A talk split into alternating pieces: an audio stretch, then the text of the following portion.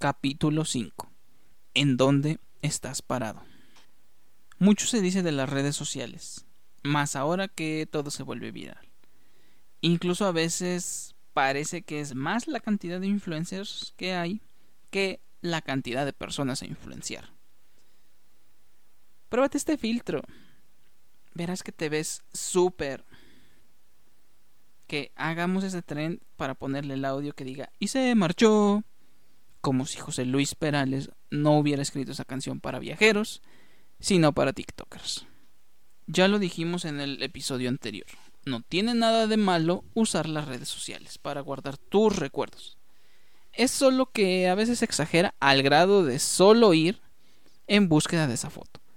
Intentar hacer algún trend, copiar la misma pose que viste en Instagram y puedo seguir diciendo situaciones al grado que ni siquiera sabes dónde estás parado. Y no me refiero a la ubicación, porque gracias a la ubicación de tu celular, en conjunto con la historia que estás a punto de subir, sabes el nombre y la dirección que estás por compartir. Me refiero al hecho que parece más una competencia contra algo o alguien en lugar de de verdad disfrutar tu viaje. Y eso es algo de lo que hablaremos después. En este caso, hablaremos de lo sorprendente que puede ser la gente con tantas y tan vanidosas intenciones de viajar, que en su búsqueda por un recuerdo mal logrado, te perderás mucho de lo que incluye el viaje. Manipular a las personas es tan sencillo cuando estos no conocen mucho del tema, y este tipo de personas es su principal objetivo. De hecho, no te enojes con todo lo que ya he criticado las redes en este podcast. Estas personas existen desde hace mucho, solo que antes llevaban grandes sombreros, en su mayoría de algodón, camisas floreadas y una cámara colgada al cuello todo el tiempo. Ahora Llevan ese sombrero que parece del Undertaker, blusa hecha con manos indígenas, o en su caso guayabera, y si son más jóvenes, tops. Además, claro, de el último iPhone que ha salido al mercado para poder agregar todos los filtros posibles. ¿Qué te puedo decir? Los tiempos nunca cambian y mientras no se modifique este patrón, los abusivos nunca cambiarán sus modos. Y así puedes terminar escuchando historias como San Miguel de Allende, cuna de la independencia. Tajín, sede del Mundial de Juego de Pelota. No es broma. Teotihuacán y cualquier cosa que te digan, te la vas a creer. Benito Juárez, el mejor presidente de México y mi favorito. El Templo de las Inscripciones en Palenque era el lugar donde iban los mayas y se inscribían para luchar en la guerra. ¡Ay! Se me olvidaba. Palenque.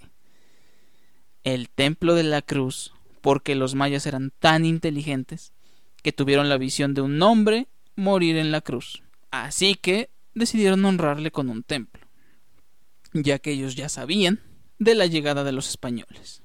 Además, otro gran factor de las redes y la búsqueda por la foto perfecta gracias a alguien que mínimo tomó dos clases de fotografía arquitectónica y de paisaje, nacen cientos de ¡Oh, mira! Este lugar se ve bien padre. Vamos.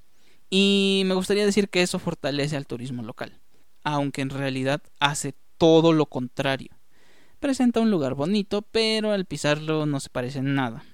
Y para que te guste, tenemos que poner todo lo que le gusta al influencer promedio. Necesita su puesto de esquites, que otro venda café y chilaquiles y sobre todo un puesto de sombreros. Pero no es del todo malo.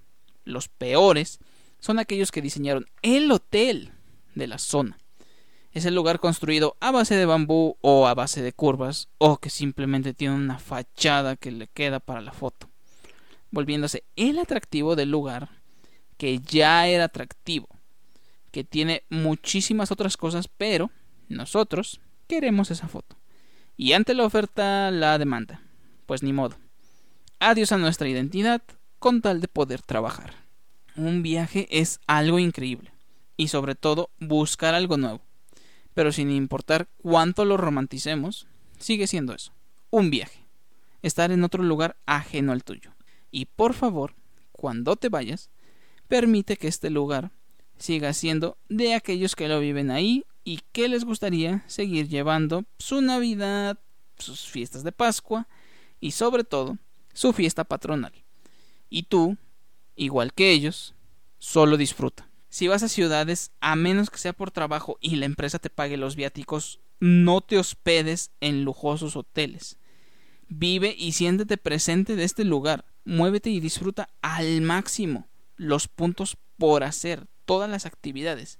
Y solo llega a descansar a tu pequeño cuarto de hotel. Las albercas y las terrazas déjalas para cuando estés viejo y ya no te quieres cansar.